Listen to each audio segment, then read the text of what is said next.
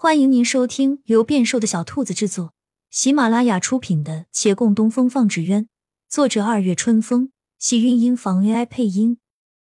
欢迎订阅，期待你的点评。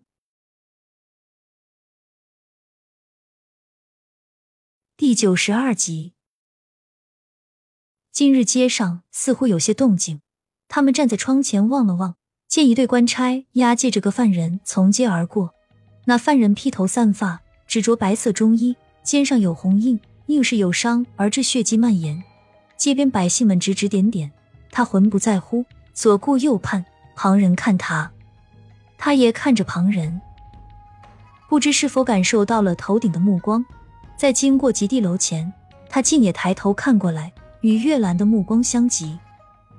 押解在囚车里，还要巡街示众的，基本都是重犯。既是寻完就该斩首，此人将赴黄泉，却丝毫没有畏惧，那眼神中甚至还带了些品量与玩味。他就这样与月兰对视着，直到囚车驶远，目光再不能及，留在月兰眼中的，便只剩下一个白衣尽血、发髻凌乱的背影。晌午刚过，听走廊里过往的人闲话，那囚犯已经问斩。半掩的房门推开。一人神清气爽的走进来，毫不见外的在他二人面前一坐。还记得我吗？来人换了装束，素色长袍，羽冠束发，不似昨晚张扬。见两人点头，他道：“我姓柳，单名墨。”骆长青沉思须臾：“是柳还是刘？”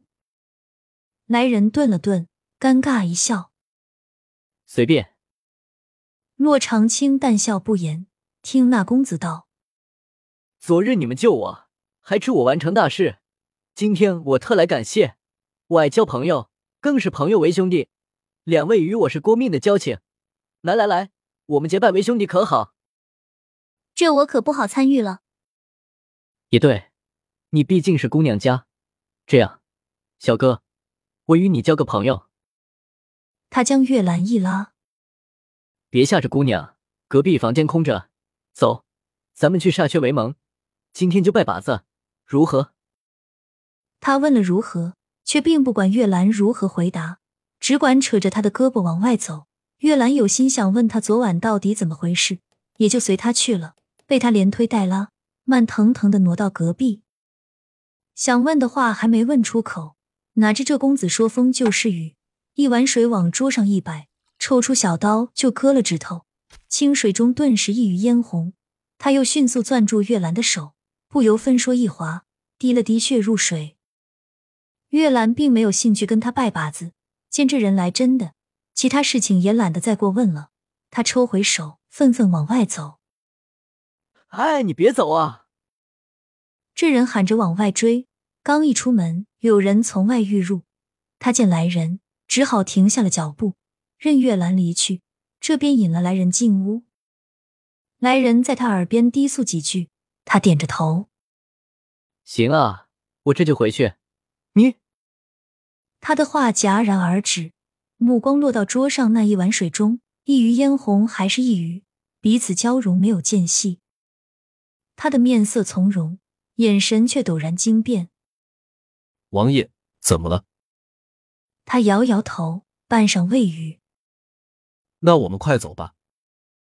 嗯，他应了声，行出门，向旁边看了一眼，转身快速离去。接连几日，他再没来。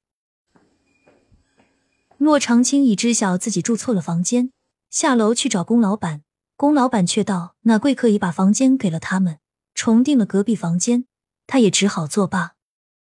清晨，他与月兰、陆凌在一楼用早饭。听旁边有人说话，本来殿中尽论朝堂事，但大街小巷皆在议论纷纷，竟也经不住。此时隔壁桌一举子正道：“听说了吗？前几天当街问斩的，可是宁亲王府中的三公子。这有什么不知道的？那些人今日还是一人之下，明日就成阶下囚，一朝成就全都付流水。古往今来，岂不是常事？那么。”如果此次扶他之人正是他同父同母的亲兄长，宁亲王府二公子安郡王，可还是常事。